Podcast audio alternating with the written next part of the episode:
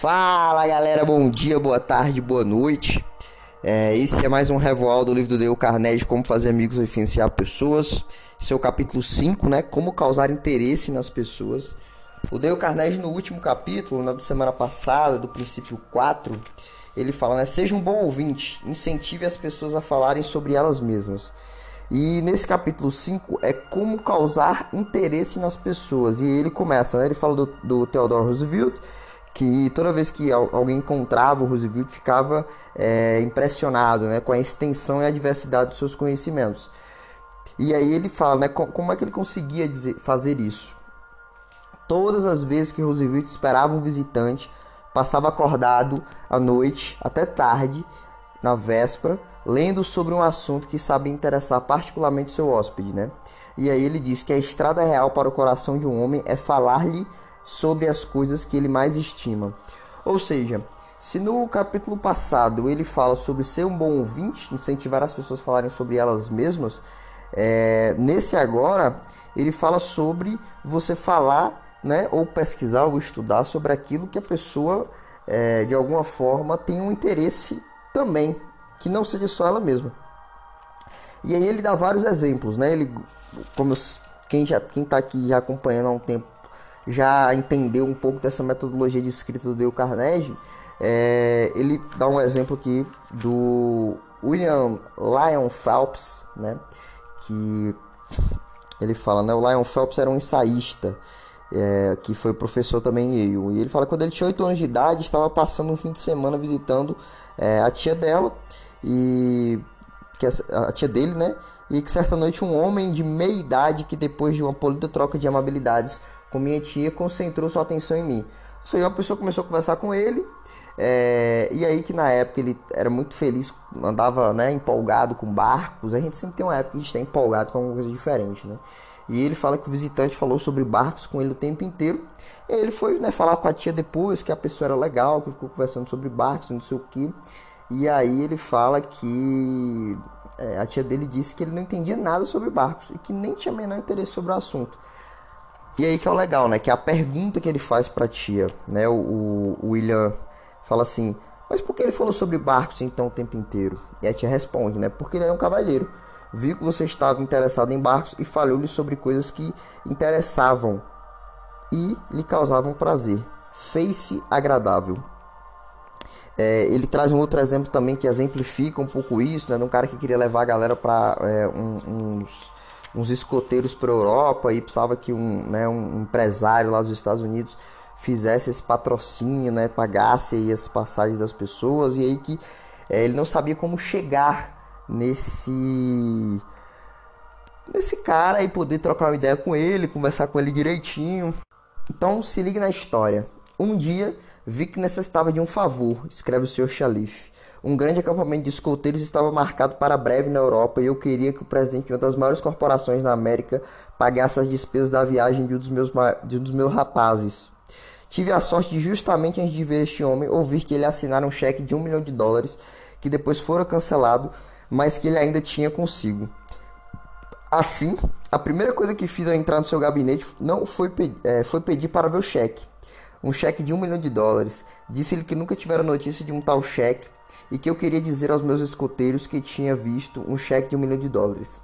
Com satisfação, mostrou-me o cheque, admirei-o e pedi-lhe para contar-me tudo sobre como foi assinado.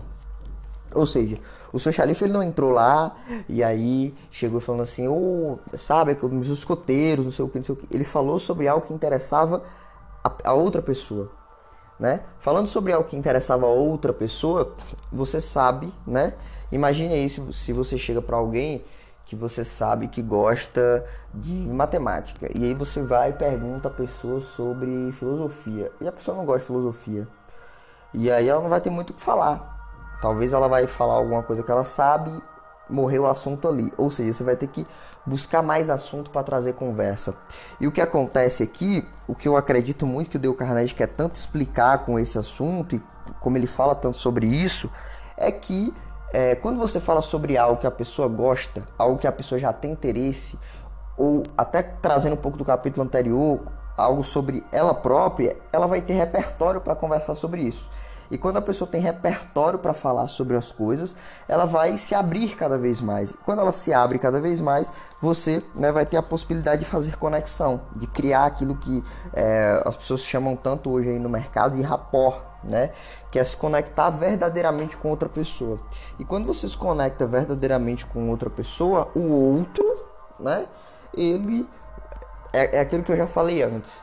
Se você fala com alguém sobre algo que essa pessoa ela tem prazer em falar, ela vai lhe falar e em algum momento vai se abrir aquela porta de poder falar sobre aquilo que ela não tem prazer em falar também. Mas inicialmente é muito difícil. Então essa é a grande ideia. É a ideia de você né, conversar com, com a pessoa né, sobre aquilo que ele tem interesse. Inclusive, ele fala sobre negócios, né? Se essa, essa técnica né, funciona também para ser empregado nos negócios. E o, é um exemplo aqui né, de um senhor que chama Duvernoy, que ele procurava vender pão para um hotel e que procurou o administrador durante quatro anos. Né? A gente teve várias reuniões, é, mas não conseguia né, que o, fazer o negócio, não conseguia fechar, não conseguia se tornar um fornecedor. Aí ele fala que então decidiu estudar relações humanas e resolveu mudar a tática. Decidiu procurar o que interessava aquele homem que podia despertar seu entusiasmo. Isso aqui é muito interessante, né? Porque ele decidiu procurar o que interessava o cara, né? E pode parecer até assim, ah, isso é meio óbvio, né? Mas quantas vezes nós não vamos trocar uma ideia com alguém e a gente já vai querendo que a gente é, seja atendido naquilo que a gente busca? Ou que a gente seja atendido, é, que a pessoa ela simplesmente né, veja logo o nosso lado, sem criar esse processo de conexão que é né, procurar o que interessava aquele homem, o que podia despertar o seu entusiasmo. E aí ele encontrou uma conexão lá que pertencia a uma sociedade de hoteleiros e aí começou a conversar sobre a sociedade de hoteleiros até que em algum momento, né, é, o cara conseguiu essa se tornar um fornecedor, né? O, o, o administrador do hotel ligou para ele. E aí o último exemplo que ele traz no capítulo é um capítulo curtinho que ele fala, né? Conversei com várias pessoas, é, o senhor Herman, né? Escreveu que ele estava buscando é, um emprego com o cara e aí que ele fala, né? Que o cara ele não não se abria, né? Para poder é, receber qualquer pessoa assim de forma tão fácil, né? É, Edward E. Harriman, de Hagerstown, Maryland, escolheu viver no belo Cumberland Valley de Maryland, depois de completar serviço militar. Lamentavelmente, naquela época não havia muitos empregos na região. Então, a pequena pesquisa desvendou o fato de algumas empresas pertencer a um homem de negócios em comum, um tal de R.J. Fuckenhauser. E aí ele, o Sr. Harriman né, fala que conversou com várias pessoas para pesquisar sobre quais eram os interesses do Sr. Funkenhausen para poder se abrir, né, para poder ter um contato com o Sr. Funkenhausen. E aí o que que o, o, o Harriman fez, né? Ele fala que ele conversou com várias pessoas e aí não só é, descobrindo os impulsos e os desejos do Sr. Funkenhausen, mas também da secretária dele que era como um satélite ali que orbitava o planeta Funkenhausen. É, aí ele fala né, que quando ele entrou para falar com a secretária, ele falou, né, que ele acreditava, né, que o senhor é, acredito que posso fazer ele ganhar muito dinheiro. Então a, a, a secretária ficou extremamente feliz, é, ficou empolgada e conseguiu marcar um horário com ele. E aí a partir disso ele fala, né, é, que ele entrou e não, não, não quis simplesmente né, chegar pedindo emprego. Ele chegou para o seu Fuckenhaus e falou: Seu Fuckenhaus, acredito que posso fazê-lo, é, acredito poder fazê-lo ganhar muito dinheiro. E aí que esse cara também já né, se abriu e aí já começou, né, deu espaço para ele falar. E ele enumerou suas ideias e requisitos que tinha para realizá-las, é, bem como de maneira como poderia contribuir para o seu sucesso pessoal do seu negócio. Isso aqui é uma parada muito interessante porque a partir do momento que você abre essa maneira, né, de falar quando você vai solicitar um, um emprego é, ou quando você vai buscar um, uma vaga, um local ou está pertencente a algo, é você entender como você pode acrescentar naquilo ali. E quando você sabe como você pode acrescentar, é, acaba que abre muito mais espaço né, para chegar onde você quer.